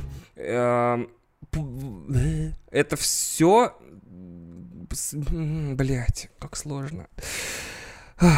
Если 10 лет уже Марвел... Нет, нет, нет, не так. Если за 10 лет Марвел уже установили некий геройский, супергеройский канон, да, и DC в этом тоже как-то постаралась, и тоже много супергероев было на экране. И вот мы уже 10 лет смотрим на кучу-кучу разных супергероев, и действительно в культурном пространстве настало время спорить с их мифологией. Показывать, что они злодеи, показывать, что они бывают хуже суперзлодеев, что они на самом деле не герои никакие, вообще суки тупорылые и так далее, то по идее хранители, фильм, именно фильм, а не сериал, должны были выйти сейчас, чтобы собрать кучу денег и как-то в культурном контексте, опять же, восприниматься именно именно тем высказыванием, которым планировался комикс. Что вот вам супергерои, один из которых э, с психической травмой, а, самый сильный из них вообще не хочет никого спасать, потому что зачем? А, в этом плане HBO очень вовремя успевает сейчас этим, этой осенью выпустить сериал по хранителям, который будет разбираться, я так понял, с последствиями фильма «Хранители», э, чтобы как-то хотя бы уцепиться за так называемую суперхиро фатиг, то есть когда все люди уже устали от истории супергероев и хотят смотреть на них трезвым взглядом. Так вот, дело в том, что в комиксах эта херня произошла давным-давно, 30 лет назад, 40 лет назад, когда вышли э, комикс по хранителям, э, комикс хранители, когда вышли, э, не знаю, Немесис э, Марка Миллера, где э, весь комик строится на идее, а что если Бэтмен хуесос? Ну что если он мудак и террорист и говнюк и Wanted Марка Миллера про то же самое, особо опасен. Помните, фильм не имеет ничего общего с комиксом, если что. А комикс очень крутой, говорит о том, что супергерои давным-давно проиграли, остались только суперзлодеи, которые типа э, завоевали весь мир и живут в нем. А, есть и Redeemable Марка Уэйда, где намного-намного страшнее и более детализированно показано то, насколько супергерои бывают оторваны от реальности, и насколько а, один из них, сойдя, сойдя с ума, может угрожать всему миру, всей вселенной вообще тем, что он передумал спасать людей, потому что люди неблагодарные суки тупорылые, которые, ну, типа задают слишком много вопросов или кладут на него всю свою ответственность за то, что должны сделать сами. Очень много. Я рассказывал об был давным-давно в одном из первых выпусков, это великий комикс абсолютно, о том, как самый-самый, о том, как на Земле появилось очень много супергероев, и самый-самый сильный из них, Плутонец или Плутониан, э, вдруг э, после определенных, э, ну не знаю, событий в своей жизни и контактов с людьми и всего, вдруг понял, что нахер ваше спасение. Я буду вам и богом, и а- ангелом мщения, и буду уничтожать целые города и целые страны, пока вы, наконец, суки, не, ок- не окститесь. Великий комикс. Я прочитал его сначала на русском, издан был один том, потом все остальные тома на английском, чтобы только узнать, чем он закончится. И там классная концовка, офигенная. Там в середине где-то из пяти книг третья и четвертая странные, но первая, вторая и пятая просто разносные. Поэтому The Boys может быть хороший сериал, но для тех, кто читает мало комиксов, для тех, кто мало эти комиксы изу... вообще как таковые комиксы изучал, для тех, кто мало экранизаций смотрел, безупречный комикс, серьезно, насилие, матюки, э, супергерои оказываются, не знаю, там, людьми с психическими и сексуальными отклонениями, да, круто, ради бога. Но вот к сожалению, или к радости, один том э, Irredeemable стоит всего в сезона э, The Boys. Легко. Мне очень понравился Барри второй сезон. Я почему-то посмотрел первый, такой, не, подумал, хер с ним, типа, не буду смотреть второй сезон, но на второй сезон попалось очень много интересных отзывов, и я такой, ну, в конце концов, это 8 серий или 10 серий по полчаса, много времени от меня не убудет, я посмотрел и не обломался. Посмотрите, пожалуйста, Барри. Это история про наемного убийцу, который хочет перестать убивать и стать актером. Очень странная, да, штука. И при этом весь сериал строится на таком немножко потустороннем и одновременно черном юморе. У меня иногда ощущение, что сценарий этому сериалу писали братья Коэны вместе с э, Гаем Ричи, когда он, не, когда он не занимался Алладином. И поэтому там немножко такие бывают очень-очень странные сцены. Прям странные, прям почти линч странные. И в то же время бывают сцены, построенные полностью на правилах черной комедии, и бывают такие вещи, как, например, серия Ронни Лили, по-моему, она называется. Лучшая серия, которую я видел за этот год. Я прям посмотрел ее, открыл свой текстовичок, куда я записываю все, что посмотрел или почитал за последний там год. А, посмотрел все сериалы, которые я смотрел, вспоминал, осталось ли у меня хотя бы об одной серии вот такое впечатление, что ого, такая классная серия, хочется ее сразу же заново включить, только чтобы проникнуться. А, по-моему, серия пятая пятая или четвертая, она классно смотрится даже в отрыве от сериала. Э, уделите время полчаса, посмотрите эпизод Ронни и Лили, ну, он называется Ронни слэш Лили, и скажите, что думаете. Напишите в комментариях, что вы думаете об этом. Uh, вот. Ну, Барри классный. Барри классный, очень классная смесь uh, насилия, то есть там типа стреляют в людей. Ха, класс. Очень классная фабула, почти декстровская, то есть там бесконечные догонялки между преступниками и э, полицией. Очень классный юмор, но при этом он такой out there. Немножко такое чувство, что вот как будто люди, писавшие шутки и персонажи, они немножко в тумане живут, в таком кокаиновом, я не знаю, или просто в тумане. И они такие, а что если вот так? Ха? И никто им не ставит палки в колеса, потому что, повторяю, телевидение теперь главный медиум для интересных вещей. То есть, если у вас нет супергероев или роботов или Звездных войн в названии, то все интересное происходит на телевидении. Я посмотр- досмотрел третий, четвертый, третий, четвертый, третий, третий сезон Handmaid's Tale. Он, ну, рассказ о служанке. Он мне понравился, но болезни все те же, о которых я говорил в прошлом выпуске Now Playing. То есть, очень много слез, очень много детей, и сюжет глобальный, почти никуда не двигаются. То есть каждый раз сезон строится так. В, пер, в первых сериях говорится, что ох, Джун сейчас всем как наваляет, потом в середине сезона все дела усложняются, у всех все становится только хуже.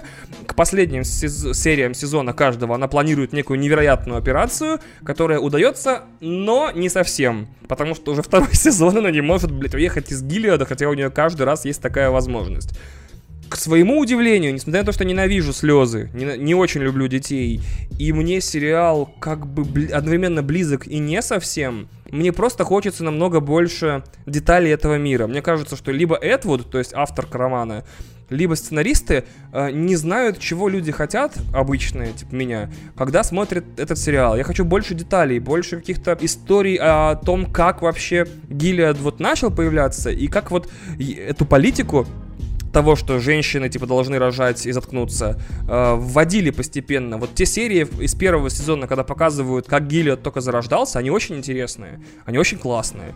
А сейчас мы уже имеем мир, который уже даже собственные правила отрицает. Типа, главная героиня, которая, по идее, должна быть бессловесной служанкой, которую должны каждую серию насиловать, и которая вообще не имеет права голоса, внезапно всю вторую половину третьего сезона всем грубит, и это выглядит так, типа, о, Фред, принеси мне воды. А она такая, да пошел ты в пизду. И все такие грустные, такие, ну ладно. Ну, то есть, странно. Странно, что вот так вот. А вот не странно то, что Маргарет Этвуд, видимо, узнавшая о том, что ее сериал каждый наградный сезон выкупает все Эмми, просто как...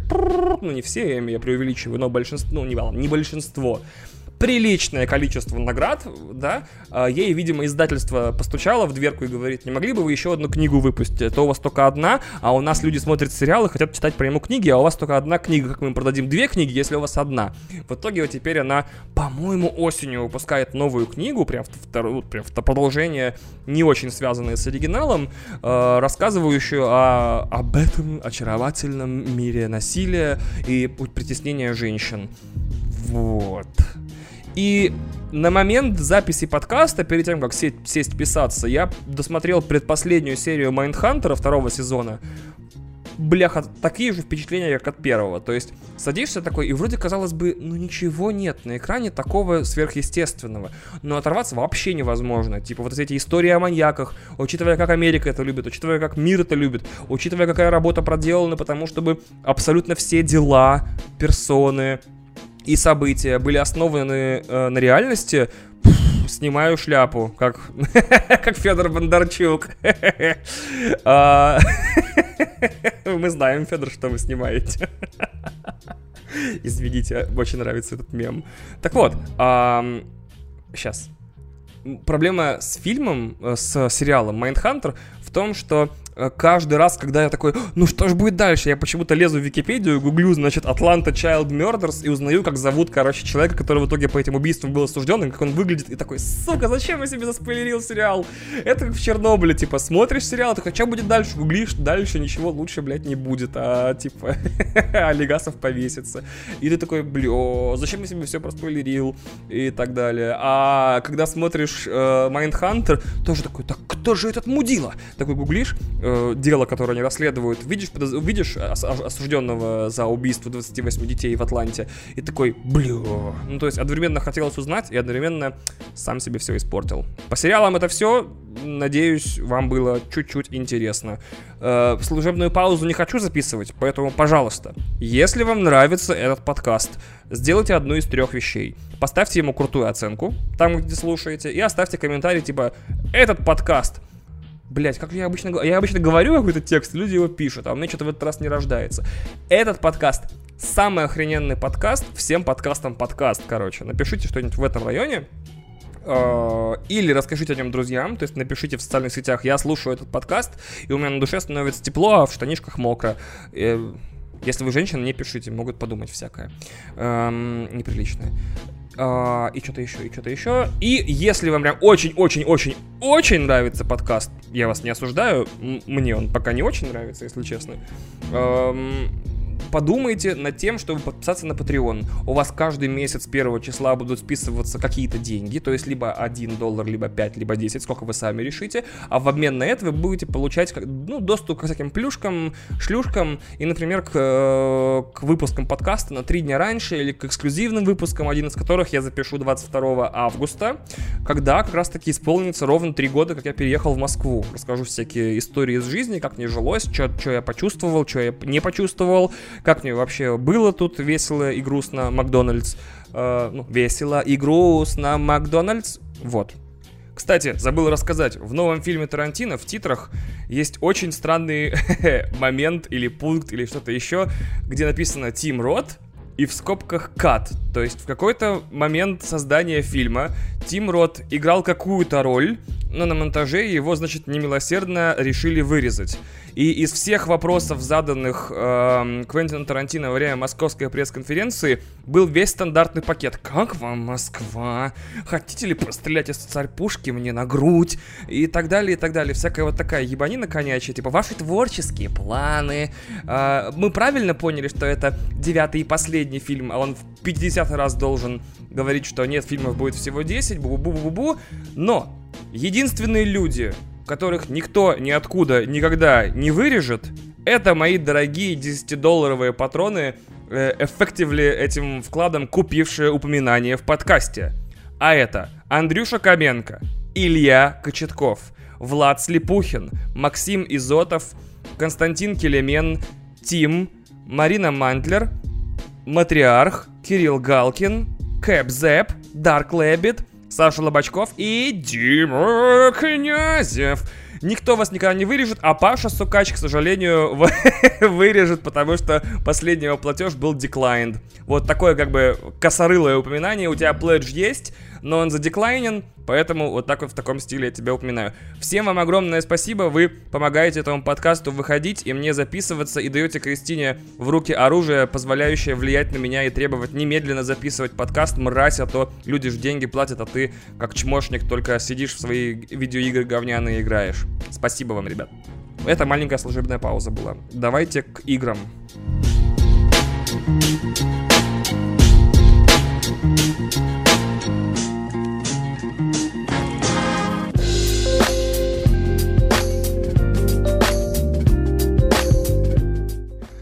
Все видеоигры говно. Начнем с козырей. Я мертвый сезон, ни хера не вышло, потому что те две игры, которые я ждал в апреле, в апреле, в каком апреле, блядь, в августе. Те две игры, которые я ждал в августе, обе оказались так себе. То есть я ждал э, Marvel Ultimate Alliance 3 Black Order на Switch, и на него рецензии были такие типа, ну, это так себе. И я ждал Wolfenstein Youngblood, э, и он тоже оказался типа так себе по оценкам. Я подумал, зачем тратить деньги, если можно деньги не тратить и пройти что-нибудь из бэклога. Прошел Prey, и мне очень понравилась эта история о том, как человек, значит, участвовал в каких-то экспериментах, Блять, начал пересказывать Прей. В общем, жил-был чувак, и над ним ставили эксперименты. А он сам был главой лаборатории, в которой ставили эксперименты, а на самом деле эксперименты ставил его брат. И в итоге в Прей это история о том, как человек пытается разобраться в том, стоило ставить эти страшные эксперименты над людьми и над самим собой или нет. Ведь из-за этих экспериментов теперь э, он находится на космической станции, где обитают страшные, страстные, страстные, страстные, страшные существа, которые умеют превращаться в предметы, поэтому теперь я боюсь кружек, как и любой игрок в Prey. Эм, вот. Prey это Immersive Sim, это игра, где ты просто исследуешь доступную территорию, постепенно открываешь новые кусочки, там, э, рубки, склады, я не знаю, каюты, и постепенно идешь по сюжету.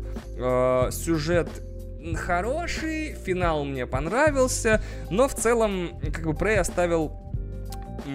Хорошее впечатление, хорошее, то есть неплохая игра, но почему-то я опять начал фантазировать, типа, а круто было бы, если бы Prey, например, новый, на новом поколении консолей, был бы про то, что, значит, летит космический корабль исследовательский и находит другой космический корабль, который, ну, как обычно бывает в таких сюжетных конструкциях, связь с которым была потеряна 50 лет назад, и никто не знает, куда они пропали. И вот вы летите на корабле и принимаете сигнал, потому что Дэвид Бойл в аудиокомментариях к фильму Sunshine говорил, что формула любого крутого фантастического фильма это э, crew, the ship and the signal, типа команда, корабль и сигнал. И поэтому, значит, у вас есть команда, и вы летите на космическом корабле, и вдруг принимаете сигнал от, не знаю, блядь, как же назвать-то? От космического корабля, блядь, Парфенон. Похер. Первое, что в голову пришло. Как будто это реклама, кстати, YouTube канала Леонида Парфенова. И вот вы стыкуете с Парфеноном и постепенно начинаете его исследовать, и вся команда, которая пропала 50 лет назад, она на Парфеноне в абсолютно нормальном состоянии, то есть они не постарели, не умерли. И вы одновременно как бы выполняете задание, и через, там, не знаю, x часов вдруг оказывается, что на самом деле все люди, находящиеся на Парфеноне, это один большой организм паразитический, который умеет принимать формы живых людей. И кто-то на Парфеноне, типа, этот вирус занес, и все они давно мертвы. И нужно, э, не, нужно решить для себя и для команды, и для сюжета игры, ты направив Парфенон вместе со своим кораблем, потому что не факт, что кто-то из твоего экипажа уже не умер и не заменен этим существом, на Солнце, то есть уничтожите все, или э, спасете типа на Землю. То есть все квесты, они как бы направляют тебя либо на одно, либо на другое. И нужно, не вызывая подозрений как бы вот этого зараженного экипажа, эм, каким-то образом эту историю завершить. Но прикол в том, что я думаю, на следующем поколении консолей и на играх следующего поколения лицевая анимация будет настолько классная, что э, у героя не будет устройства, которое будет объяснять ему, кто перед ним. Зараженный или нормальный чувак. И все это нужно будет по микрореакциям и по странностям лица каким-то образом распознавать самому. Ну, то есть ты смотришь, и человек, например, э, у него мимика проще или странная, или он ведет себя странно, или говорит странные фразы. И вот, ну, то есть мне такая идея появилась, типа, блин, если бы у меня не было работы, я бы все равно эту историю, не уплатил, потому что она требует целой команды и много-много всего. Но как идея игры, в которой ты не знаешь, дают ли тебе квест чтобы тебя убить, или дают ли тебе квест паразитический организм, или это твои собственные чуваки, и постоянная атмосфера недоверия, так более того, типа, сам игрок находится на этих вот двух э, состыкованных кораблях, и можно потерять доверие постепенно, типа, всех остальных, если будут думать, что ты заражен, хотя ты не заражен. Вот, то есть такая классная социальная схема, и круто было бы, если бы, например, людей было бы, ну, э, экипаж и того, и того корабля был бы не такой огромный, ну, типа там, там 10 человек и там 10 человек, то есть ты в итоге всех можешь там за первые часы игры выучить и э, не путаться в них. Э, зато потеряв доверие одного, типа, ты уже постепенно теряешь доверие всех остальных. Ну, то есть такая, такая система классная. И я такой, блин, вот это был бы Прей, в который бы я с удовольствием играл и постоянно гадал бы, кто заражен, а кто нет, кто уже умер и, и чье тело на самом деле вот эта субстанция уже, а кто настоящий чувак, который понимает, что происходит или не понимает, что происходит и так далее.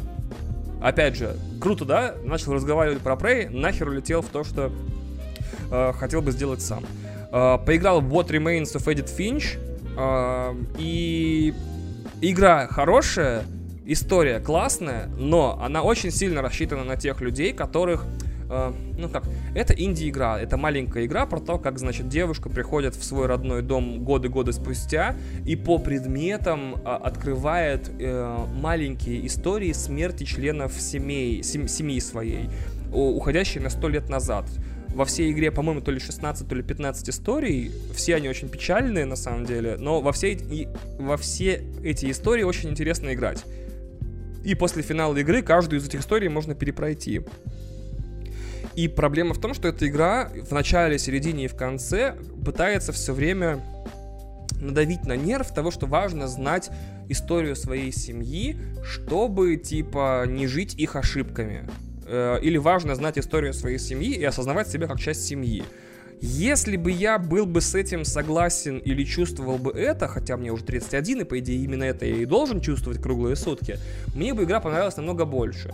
А я, к сожалению, ну, у меня не такая большая extended family, то есть я очень мало своих родственников знаю, типа вот, может быть, полдюжины, 6 человек я знаю в, в семье. С остальными я либо перестал общаться, ну, по собственным семейным обстоятельствам, либо даже не начинал, потому что не то чтобы эти, ну, в общем, по личным причинам абсолютно, как это наверняка бывает и у вас. Есть определенные части вашей семьи, которые вы не хотите видеть. Поэтому, к сожалению, вследствие вот такой сложности с личным, э, как сказать, с тем, что эта игра не может срезонировать со мной лично, мне она и не очень понравилась. То есть, как игра, великолепно, как высказывание, я с этим согласиться не могу. Типа, нахер семью, fuck family, типа, нет. Заводите собственную семью, делайте ее крутой. Вот моя мысль. А, на этом про игры все. Проблема в том, что с играми такая фигня получилась. Мертвый сезон. А, Gears of War 5 будет 10 сентября. Первая игра из сезона больших игр которая меня лично интересует. И, скорее всего, я не знаю, я, может быть, буду ее стримить, я точно ее куплю, точнее, я куплю подписку на э, Game Pass Ultimate и пройду ее, может быть, на стриме, а может быть, только начну на стриме. Ну, в общем, что-то будет со стримами точно, потому что не может же у меня карта захвата валяться без дела всю жизнь. А, это раз. И до этого момента я играть не планирую, то есть, скорее всего, в следующем выпуске будет мало про игры, еще совсем, потому что я подумал, что вот такой напряженный сезон с, октября, э, с сентября по ноябрь по играм, там прям куча игр выходит даже до декабря, э, И я вот сейчас не буду играть вообще ни во что. Хотя я очень хотел успеть пройти Hollow Knight. Но, видимо, он останется на новогодние забеги все, вот эти, когда вообще игр нет никаких, и ты все уже прошел и все уже видел. А, поэтому я сейчас только читаю. Только читаю и смотрю сериалы с киношками. Поэтому по играм у меня пауза до 10 сентября. Вот. По играм все.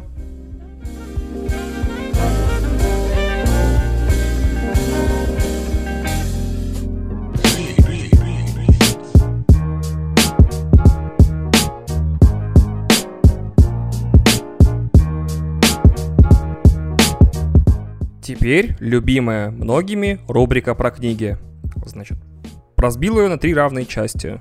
Маленькие все части, не волнуйтесь, все маленькое. До конца выпуска совсем мало времени. Во-первых, я послушал пост Дмитрия Глуховского. Дмитрий Глуховский — это автор «Метро 2033», «Метро 2034» и «Метро 2035». И, и, и странных книг, у которых название из одного короткого слова, типа «текст», «сумерки», Капец, э, прям не любит человек усложнять, я смотрю, да?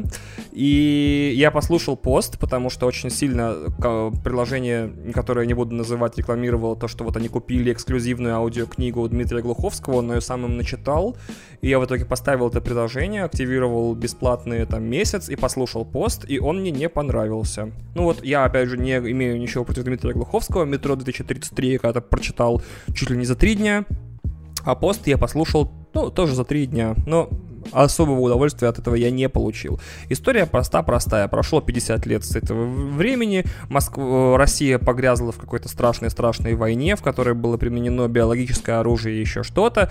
В результате чего э, теперь э, есть некие территории до Ярославля, ну, от Москвы до Ярославля, которые занимает некая Российская империя. А за мостом через Волгу, если я правильно помню, что через Волгу, ничего не известно, что там. То есть там все, контакт с этими областями потерян, только легенды ходят о том, что там. Ничего не понятно, ничего не известно, ноль информации. И на этом посту в Ярославле живут, значит, люди, буквально 100, там чуть больше сотни человек, которые охраняют э, единственный мост, который соединяет их с этими дикими землями, из которых, повторяю, типа, ничего не понятно. Ну, то есть, что там, никто не знает. Сама река уже давным-давно заговнятина и заражена, испарения поднимаются над мостом ядовитые, поэтому ничего живого, в принципе, пересечь этот мост без противогаза не может. И тут, значит, в один прекрасный день с этого, с другой стороны моста приходит человек, и вот с этого, собственно, и начинается книга. К несчастью, этот человек приходит только в конце э, первого эпизода из десяти, и, в принципе, вот э, я бы начал с того, что, ну, опять же, я очень много, видите, рассуждаю о том, как бы сделал я. Простите, это моя фирменная черта. Я, в принципе, начал бы книгу с того, что человек по ту сторону моста пришел, и потом бы давал бы уже объяснение, что обычно оттуда ничего живого не приходило, потому что, ну, мой читательский и слушательский интерес так захватить было бы проще. Ну, кто я, кто Дмитрий Глуховский, с другой стороны, давайте не забывать. Скорее всего, за пост ему заплатили какую-нибудь семизначную сумму, и он на эту сумму купил себе какую-нибудь очень крутую машину или много очень крутой одежды или 14 миллионов айфонов, а я пока за подкаст получаю вот то, что мне дорогие любимые патроны заносят. Скорее становитесь одним из патронов и заносите мне столько же, чтобы я мог Дмитрия Глуховского вполне обоснованно по деньгам ставить на место. И то, что развивает, то, как события в книге развиваются дальше, лично для меня, лично для меня было, во-первых, медленно слишком, во-вторых, э, тех вещей, как те вещи, которые я хотел бы услышать от этой истории. И так как она, ну, так как я ее себе представлял, когда начинал слушать, ничего из этого не было удовлетворено. Ну, то есть там какая-то история любви между мальчиком и девочкой, и, и история, значит, э, э, непростой семьи, и параллельно с этим, значит, некие ужасные вещи, которые разворачиваются внутри этого поста и по ту сторону моста. И все это как-то все вместе работает так себе. И я все жду, когда же будет концовка, когда мне наконец-то все объяснят. А концовка, типа, занимает, насколько я помню, последние полтора выпуска, то есть суммарно полтора часа. И заканчивается цинично, цинично и богомерзко э, фразой «конец первого сезона», то есть мне еще, блядь, второй нужно будет как-то слушать. И песни Тима Белорусских, записанные специально для аудиокниги. Я такой, это, по-моему, был плевок в душу, спасибо, Дмитрий, я пас. Типа, я... Нет. И проблема в том, что типа, я никогда не читаю книги по первой рекомендации, потому что я дебил и у меня мало времени, по этим двум причинам. Не я дебил с малым количеством времени, а по двум причинам. Когда мне советуют книгу в первый раз, я такой, не, вот, когда мне она попадается, ну или фильм, неважно, или игру, э, когда упоминания ее попадаются постоянно, я такой, ага, ну ладно, тогда я все-таки посмотрю. И вот последнее упоминание поста, из-за которого я решил узнать, ой, решил его послушать, было в статье про три книги, типа про постапокалипсис от российских авторов на Медузе. Там Галина Юзефович, по-моему, написала, или Юзефович, ой, сейчас не прилетит. А, и вот в одной из книг было, типа, книга Вонг Озера, я забыл, чья... Сейчас посмотрю. 5 секунд. 15 секунд. Это Яна Вагнер. Вот. Книга называется «Вон Гозер» и рассказывает про то, как семья оказывается... Ну, семья, живущая в Подмосковле... В Подмосковле. Подмосковль. Великий город Подмосковль семья, живущая в Подмосковье, вдруг в один прекрасный день становится свидетелем того, что после эпидемии очень-очень страшного гриппа э, полностью город закрывают в э, карантин, и проникнуть туда, э, обратно в Москву, именно к матери одной главной героини, они не могут. Потихонечку понимают, что сейчас из города будут так или иначе течь мародеры и, и прочие звери, и постепенно люди теряют человеческий облик э, из-за того, что вызывает эта эпидемия не в смысле симптомы эпидемии, люди становятся зверями, а в смысле, что пока города начинают пустеть, и люди в них умирать, все остальные люди, у которых есть оружие или власть, постепенно сходят с ума от того, что понимают, что закона как такового больше нет. И вся книга — это путешествие их из Подмосковья куда-то в район м- Петрозаводска, там в глухую какую-то деревеньку, потому что у них там есть дом, и они собираются туда ехать. И вся книга — это вот они едут, едут, у них там всякие роуд-муви приключения, к сожалению, тоже ни одно из которых особо-то не впечатляет, впечатляет. Книга рассказывается от женского лица, там любовная линия, потому что муж э, едет не только вот с главной героиней, но еще и с ее отцом, и со своей бывшей женой, и тыр-тыр-тыр, и все это наслаивается, то есть там больше отношений между персонажами, ну, по крайней мере, больше их, чем в посте, и они интересней, но в итоге отвратительно, что книга заканчивается не то чтобы на полусловие, но не ну не буду спойлерить, но в общем книга заканчивается не так, как должны заканчиваться постапокалиптичные произведения. Опять же, охуенный я эксперт во всем, смотрите, ноль книг написал в своей жизни, и, а, вот столько выебонов, да? А, ну, извините, иначе, наверное, было бы неинтересно. Ну, то есть, э, люди идут к какой-то цели в постапокалиптическом романе, и если это роман о, о умирании человечества, в конце их должен ожидать важный урок или разочарование какое-то, чтобы показать, что это апокалипсис. Ведь если у тебя постапокалиптичная или апокалиптичная книга, концовка ее должна типа, погружать читателя в определенное эмоциональное состояние. А вот концовка Вон Гозера, к сожалению, с этим не справилась. Я не знаю, будет ли кто-то слушать или нет, поэтому спойлерить не буду. Но в целом, не знаю даже, рекомендовать или нет. Ну, то есть, как обычно, вся русская литература, пока меня не уволили с работы и у меня не появилось время самому писать книги, вся русская литература в говне. Ничего меня не заинтересовало и не понравилось мне. Зато зарубежная литература, которую пришлось читать с айпада, меня просто вынесла. Во-первых, по лихому совету из Твиттера, первая книга, которую я прочитал по первому же совету, это Нил Деграсс Тайсон, знаменитый, значит, научно-популярный деятель в Америке, написал книгу «Астрофизика для людей в торопышках». Ну, то есть «Astrophysics for people in a hurry». То есть астрофизика для тех, кто очень-очень торопится. Реально книга занимает там 100, по-моему, страниц 150. И э, даже мне показалось, что какой-то особый редакторский супер мачете прием был применен, э, когда ее писали и редактировали. То есть э, я обычно читаю как? Э, я обычно читаю, и если э, первый абзац начинается с описания какого-то, я такой, ага, понятно, дальше будет описание. Быстренько сканирую абзац, типа, когда заканчивается описание, и читаю туда.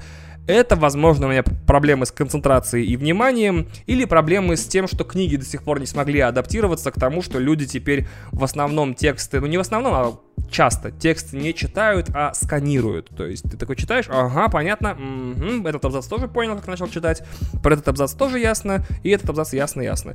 И к моему большому удивлению, э, две книги на английском, которые я прочитал, Uh, не позволили мне так сделать ни разу. Во-первых, вот как раз-таки Нил Деграсс Тайсон «Астрофизика э, для людей в торопышках». Я не знаю, как его на русский перевели и когда переведут, и вышла ли книга на русском, не знаю и не интересует. Я, значит, прочитал ее на английском и дико доволен.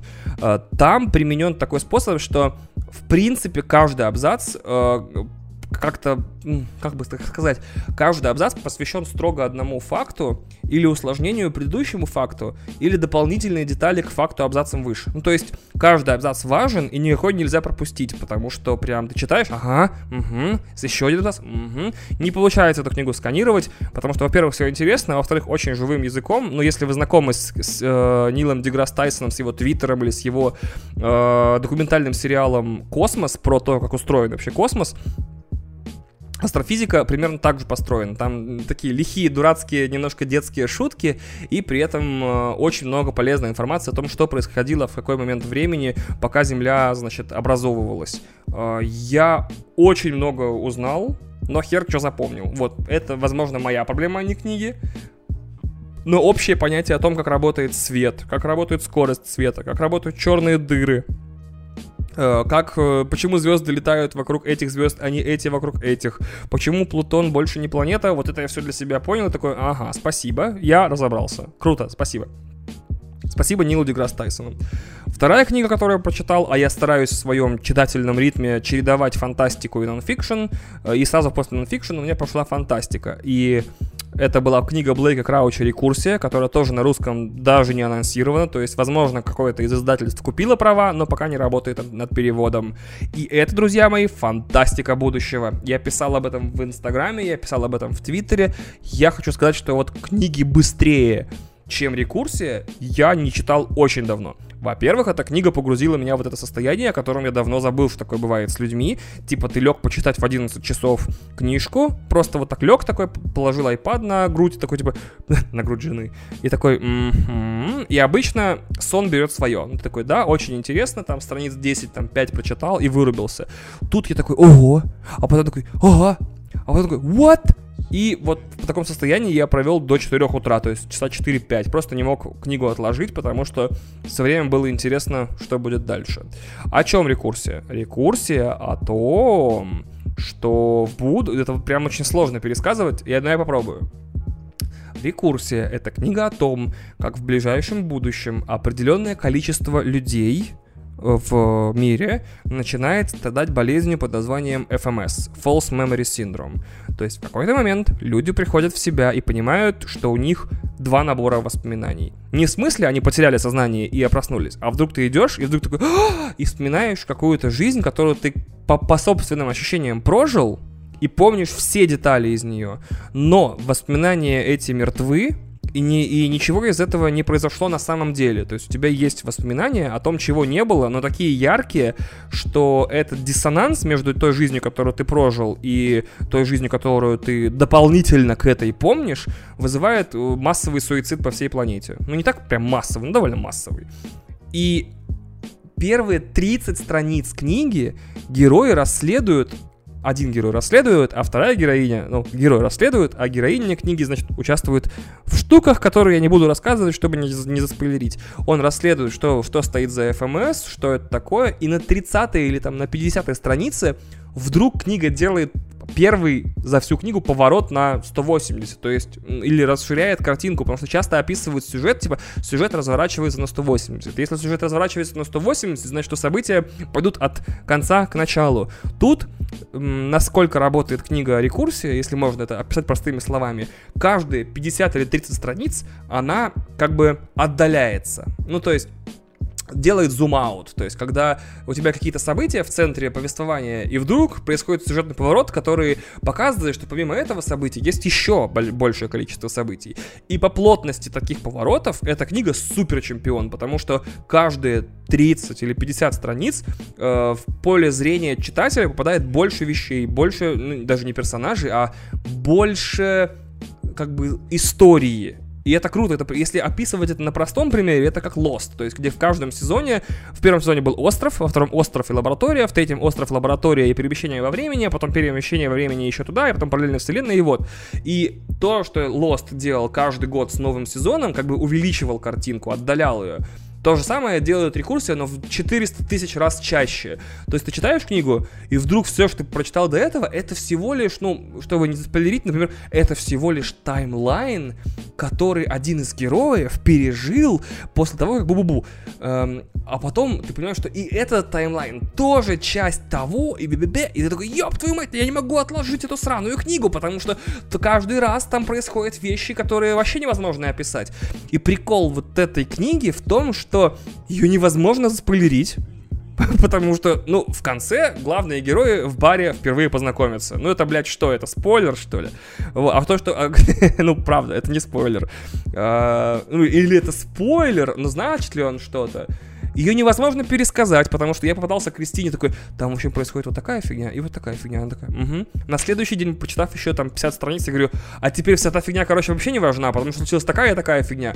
Угу, угу. То есть вот неизбежное э, ускорение, сейчас переформулирую, так как надо заставлять людей, которые выросли на кино и сериалах современных, очень быстрых по нарративной плотности, надо заставлять их читать, значит и книги надо писать очень быстрые. То есть как будто вот э, у Блэка Крауча почти нет э, размышлений персонажей. Там почти нет каких-то отвлеченных описаний, типа книга, которая лежала на столе в, все, в синем переплете э, тканевом, который было бы приятно гладить, который бы лучше смотрелся на экране. Нет такого, все вычищено нахер безжалостно. Прям действие, действие, действие, действие. И вот я понимаю, почему надо писать такие книги, ведь э, люди, которые смотрят Netflix, которые смотрят YouTube, которые смотрят Marvel, они привыкли к тому, что события развиваются с определенной скоростью. Если ты читаешь книгу на 6 часов, в ней событий должно быть на 6 серий Netflix а не типа там э, целую главу тратить условно на описание э, Нотр-Дам де Пари, как это было у Гюго. И, но неизбежная проблема с этим форматом э, книг в том, что их реально невозможно пересказать. Как и сериалы, в принципе, некоторые, да? Э, хотя сериалы это можно пересказать. Но, короче, очень трудно пересказывать книгу, в которой столько событий происходит. И я не знаю, когда ее издадут на русском, но как я уже сказал, язык в этой книге дичайше простой, поэтому если у вас есть возможность и время, уделите рекурсии Блейка Крауча, Recursion, э, свое время. Во-первых, вы получите, ну, по моим ощущениям, там типа три сезона сериала умещено в книге. Вот, и там это прям четко видно. То есть вот тут закончился первый сезон, вот тут закончился второй. Несмотря на то, что в книге пять больших глав, по ощущениям, это три сезона. И я такой, блин, вот вполне закономерно, что Netflix купил права на книгу прям сразу.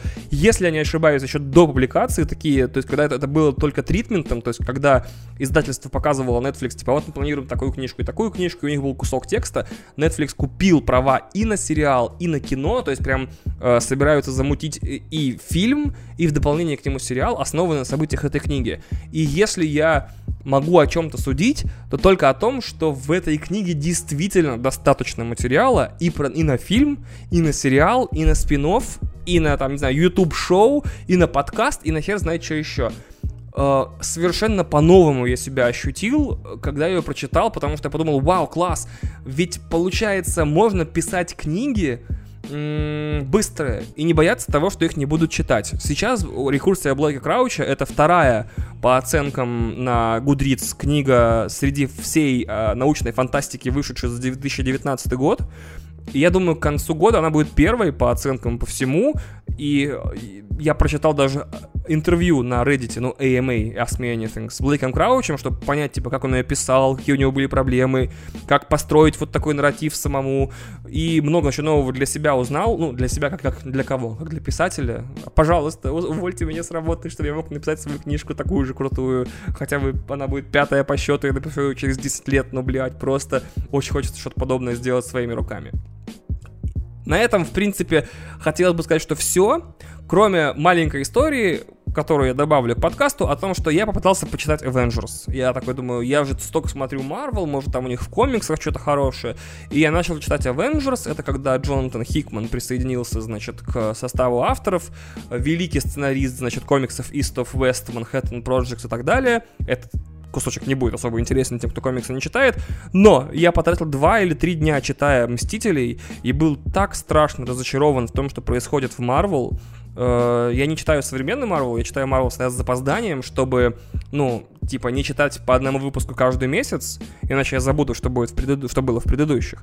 Поэтому я читаю всегда комиксы с, с некоторым запозданием, чтобы полностью читать тома. Ну, то есть выходит том из шести выпусков, или даже книга из там двух-трех волюмов. И поэтому у меня это чтение всегда отложенное. И Марвел, я такой, тьфу твою мать, какая блеванина. Ну, то есть, вообще я разочаровался в больших изданиях и такой посмотрел, что выпускает сейчас DC, и такой, мне ничего не нравится. Вообще ничего не нравится, никак. И Марвел, все, что выпускает сейчас, мне вообще не нравится, а комиксы я читать хочу. И вот я как раз-таки дочитал сагу, это Image Comics издательство, и у них комикс Сага, я рассказывал о нем. Это комикс, который одновременно как Звездные войны, и Игра престолов, и, не знаю, и, Serenity, и Firefly, и все в одном. Это космический комикс, в котором есть элементы фэнтези, или фэнтези комикс, в котором есть космические элементы. И я дочитал до его конца и узнал, что вот 9 томов вышло, я 9 томов прочитал, а 9 том вышел год назад, и авторы сказали, типа, мы берем отпуск большой, на самой середине истории. То есть будет еще 9 томов, но мы их напишем, типа, начиная с 2020 года где-то. Поэтому вот почитайте все, что мы пока выпустили. И, кстати, э, издательство выпустило компендиум, типа, все книги в одной, там, по 1600 страниц. Я такой думаю, ёб твою мать, вот это, типа, ни одна полка не выдержит, мне кажется, такую тварь гигантскую. И я дочитал, и сага заканчивается не просто на самом интересном месте, а на переломном, то есть ты читаешь такой, так, ага, дико интересный комикс, очень рекомендую. Э, там про то, как есть две расы, это люди с крыльями и люди с рогами, проще говоря, и они живут, одна, одни живут на планете, а другие живут на спутнике. Но между ними идет война уже многие-многие десятилетия, а то и столетия, эм, в которую так или иначе втянута вся остальная вселенная. То есть на каждой планете помогают либо тем, либо тем, и все время эти альянсы рушатся, восстанавливаются и по-новому играют и так далее. И один прекрасный момент, э, девушка с крыльями влюбляется в парня с рогами, а у них завязывается роман, у них появляется ребенок, этот ребенок становится одновременно политическим, социальным, э, военным и всем остальным э, оружием для всех сил, чтобы, короче говоря, либо эту войну закончить, либо эту войну вывести на новый уровень, либо подорвать э, авторитет одной из двух сторон и так далее. То есть есть пара, муж, жена и ребенок, которую ищет вся галактика с миллионом разных целей типа, показать всему миру, убить, э, изнасиловать и съесть, неважно. И вот 9 томов, это только они пытаются, они все время бегут, они все время в движении. И я когда начинал читать комикс, думал, блядь, еще и ребенок, еще и бегут, бе-бе-бе. В итоге я читал его безостановочно, и даже последние три тома не читал, чтобы, м- ну, типа, интереснее было их читать, типа, отложил такой, потом почитаю, что прям кайф. И там звезда просто, там комикс заканчивается на таком многоточии, что я теперь не знаю, как жить, когда, потому что когда эту историю продолжат, те 9 томов будут совершенно другими, и как теперь вообще читать комиксы, как вообще доверять творцам свое время и свои эмоции, ведь ты когда читаешь что-то или смотришь, или слушаешь, или играешь, ты же в это эмоционально инвестируешься, а тут тебе такие вещи в ответ прилетают, и ты такой во, во всех влюбился, а история берет такой поворот. В общем, извините, что без спойлеров и немножко эм, типа в бреду, но я имею право быть в бреду, потому что я в Дуне напомню. И в итоге я подумал, что самые крутые комиксы сейчас на издательстве Image. Это третье по масштабу издательство после Marvel и DC. Это независимые издатели, главная фишка которых состоит в том, что права на персонажей принадлежат, в отличие от Marvel и DC, не издательству, а самим авторам. То есть те, кто хотят сделать крутой комикс э, по старой идее, но им не дает большое издательство типа Marvel и DC его реализовать, уходят в Image и делают свой комикс там. То есть многие из тех, кто работает над комиксами в э, Marvel и DC, иногда уходят в Image, типа дел, пишут там комикс, выпускают его, э, и потом возвращаются к своей работе над бесконечными, блядь, людьми X или еще какой-нибудь ебаниной. Я подумал, что получается именно же это типа Netflix для комиксов, в креативном смысле. То есть, если у тебя есть проект смелый, и тебе не дают на него деньги большие студии, ты идешь предлагать его Netflix.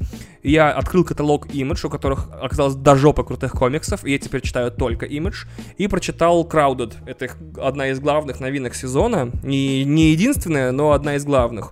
Это история о том, как в будущем вся экономика стала гиг-экономи, то есть все сервисы стали как Uber, и появилось в этом мире э, удивительном недалекого будущего э, два новых сервиса. Один называется типа, блин, то ли ддр, то ли клр, то ли как-то так. Э, забыл, Забыл. Это приложение, которое является типа кик- кикстартером для смерти. Ну, то есть, э, любого человека из всех, кого вы знаете, можно выставить на это приложение аукционом. И э, любой человек может занести денег на то, чтобы этого человека убили. И тот, кто этого человека убьет, эти деньги получит. А, есть второе приложение, которое тоже смешно называется. В нем можно заплатить какому-нибудь чуваку, который будет тебя охранять. И главная героиня внезапно обнаруживает, что она в этом кикстартере смерти, за нее объявлено миллион, и эта сумма из выпуска в выпуск увеличивается, кстати. И она нанимает э, лесбиянку, бывшую полицейскую с военной подготовкой, чтобы та ее защищала. При этом динамика такая. Вот эта женщина, героиня, которая, э, которая дурище, которую, за которую объявлена награда, она, короче, супер дурочка. Она такая, знаете, типа, постоянно фоткается в инсту, э, убийцы палят ее, где она находится, и приезжают туда ее убивать. Она такая пати animal, любит тусить, такая поверхностная и тупая, а вот как раз-таки лесбиянка полицейская, бывшая, э, которая ее телохранитель, она такая вся, блядь, строго дисциплинированная, с клевой очень стрижкой, как у Скриллекса. Очень клевая, очень крутая. И вот в этой динамике они как бы и существуют. Одна ее защищает, а та все время подставляется и случайно попадает в обстоятельства, где ее могут убить. Я прочитал первый том, это 6 выпусков, и они до сих пор не знают, кто ее заказал и почему за ее голову простой, типа, дурилки э, какой-то гламурной дурилки выставлено типа несколько миллионов долларов уже, но при этом они э, за первый том успевают э, ее защитить от самого крутого убийцы в приложении убийств. Там такой чувак, который построил целый бизнес на стримах своих убийств, и у него аудитория, и он все время говорит, подписывайтесь на меня, там, ставьте лайк и присоединяйтесь к VIP-клубу, чтобы получить, типа, DVD с моими убийствами и так далее, и так далее, или получить пожизненный доступ к трансляциям э, без паузы. Я такой, нифига, вот это, то есть, прям YouTube для смерти. И Комикс классный, нарисован классно, юмор офигенный, э, сюжет развивается, опять же, очень быстро и очень понятно по сравнению с Марвел. Что меня от Марвел-то э, отбило? Потому что я не понимаю, что происходит иногда. Злодеи становятся героями через выпуск, какие-то большие сюжеты разбиваются на тысячу маленьких, я не могу за этим следить, мне 31 год, дайте мне понятную, приличную историю, я буду за ней следить э, верно. Но если вы даете мне комикс, в котором, значит, чтобы понять, что произошло с этим персонажем в этот момент, нужно почитать тот комикс, а потом в этом этом комиксе мы объясним, что было там и там, а вот тут купи еще этот выпуск отдельно, а это вот тай-ин, а вот это вот вплетается в эту историю, а это идет после этого, и ты в итоге больше сидишь в Excel и составляешь себе таблицу для чтения, чем получаешь удовольствие от того, что просто читаешь крутую историю. Поэтому я теперь только фанат Image. Каждый выпуск буду рассказывать вам о новом комиксе Image. На следующий выпуск, до следующего выпуска постараюсь успеть прочитать 6 выпусков Paper Girls. Это очень модный комикс Image, про который многие говорят, что похож на Звездные войны плюс Stranger Things. Uh, вот, на этом все. Надеюсь, выпуск длился не 2 часа, хотя, судя по таймеру записи, он длится, мать его, хрен его знает сколько. Надеюсь, вы для себя что-нибудь крутое вынесли. Самое большое счастье для меня будет, если вы послушали этот выпуск, и у вас в каком-нибудь текстовичке будет выписано э, пару фильмов, какой-нибудь сериал, или там две книжки, которыми вы почитаете, и вы их почитаете, и вам будет хорошо э, вот, правда, это для меня гораздо важнее, чем даже если вы подпишетесь на 10-долларовый пледж в Патреоне. Мне просто хочется, чтобы больше людей... Э, э, больше людей читали классные книги, смотрели клевые сериалы и, и уделяли свое время только на классное кино. И если я могу этому как-то помочь, эм, я вот именно, наверное, с этой целью подкасты записываю. И э, если вы подпишетесь на Patreon, начиная от 5 долларов, то, во-первых, у вас деньги снимут только 1 сентября, а до этого времени вы успеете послушать всякие эксклюзивные выпуски цинично и решить, стоит ли это 5 долларов или нет, а также послушать новый выпуск эм, биографический, специальный только для патреонов, который только за 5 долларов в месяц можно получить доступ к нему, который я запишу во второй половине месяца после 22 числа, в котором я расскажу, как я переехал в Москву и как было весело. Это будет миллион клевых cool story, и которые, наверное, буду записывать в более товарном состоянии. Это был самый одновременно легкий, потому что вроде как легко пошло, и тяжелый выпуск подкаста в истории. Спасибо, что вы с нами. В рубрике «Разрыв танцполов» звучит та песня, которую моя жена захочет. Вот. Если вы не знаете, какая песня звучит в конце, посмотрите в описании подкаста. Если она вам понравилась, вы такие, о, хочу эту песню послушать отдельно от подкаста, посмотрите в описании. Обычно я пишу, как, что, что там за песня, и даю ссылку на ВКонтакте исполнителя, чтобы вы могли послушать, что у него еще есть. Спасибо еще раз, что были с нами. До встречи через какое-то время. Пока.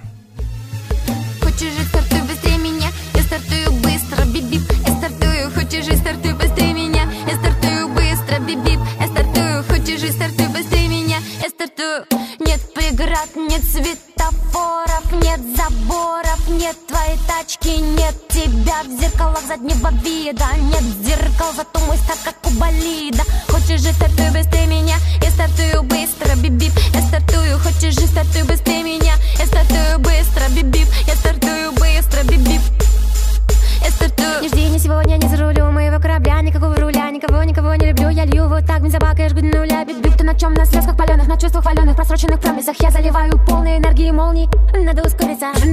Моя карта крапленая Строю в ней маршрут на миллионы. Я бип-бип-бип Моя карта битая Строю в ней маршрут от земной орбиты Я хочешь жить, хочешь жить, хочешь жить Стартуй быстрее меня. Я стартую быстро, бип-бип Я стартую, хочешь жить, стартуй быстрее